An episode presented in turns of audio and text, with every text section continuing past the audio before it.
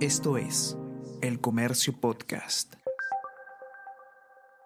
Buenos días, mi nombre es José Manuel Romero, periodista del Comercio, y estas son las noticias más importantes de hoy, martes 30 de enero.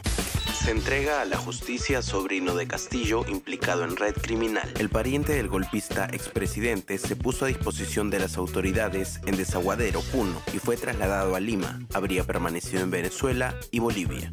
Según fuentes de este diario, Vázquez estaría dispuesto a declarar en las investigaciones. Podría dar información sobre los casos Puente Tarata 3 y Gabinete en la Sombra.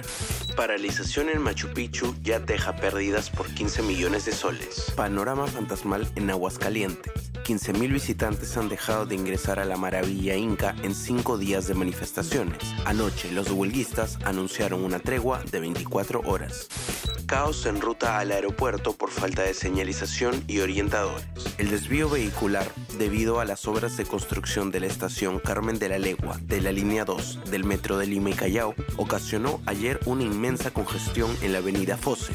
El cambio de sentido en vías ralentiza el tránsito vehicular.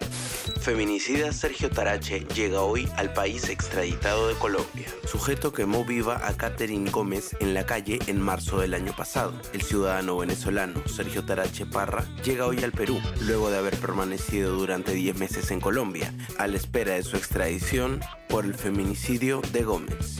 El líbido original se presentó ayer en Miraflores y alista un concierto en el Estadio Nacional. Salim Vera, Toño Jauregui, Manolo Hidalgo y Jeffrey Fishman sorprendieron a sus fans con un concierto gratuito en el Parque Kennedy y alistan presentación en el Estadio Nacional. La tarde de ayer se hizo viral en redes sociales la presentación de Líbido Miraflores. La fecha oficial para su próximo concierto es el 6 de julio. El Comercio Podcast.